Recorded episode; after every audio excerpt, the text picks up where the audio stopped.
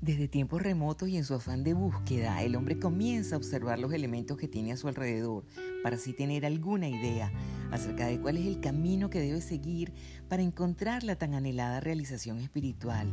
Y es a través del observado que va poniéndole nombres a lo que hoy llamamos asanas o posturas de yoga. Las asanas tienen nombre de estructuras como la pinza, herramientas como el arado, plantas como el árbol, también hay animales como aves, reptiles, insectos. Está el equilibrio sobre la cabeza, Salamba Sirshasana o Shavasana, el cadáver, una postura que merece un tratamiento especial. Vamos a llamar a las asanas por su nombre en sánscrito, porque si tú te compras un apple dices, ay, me compré una manzana. No, ¿verdad? Entonces, aprendamos los nombres de las asanas, aprendamos su significado espiritual, que nosotros con estos micros los vamos a ayudar.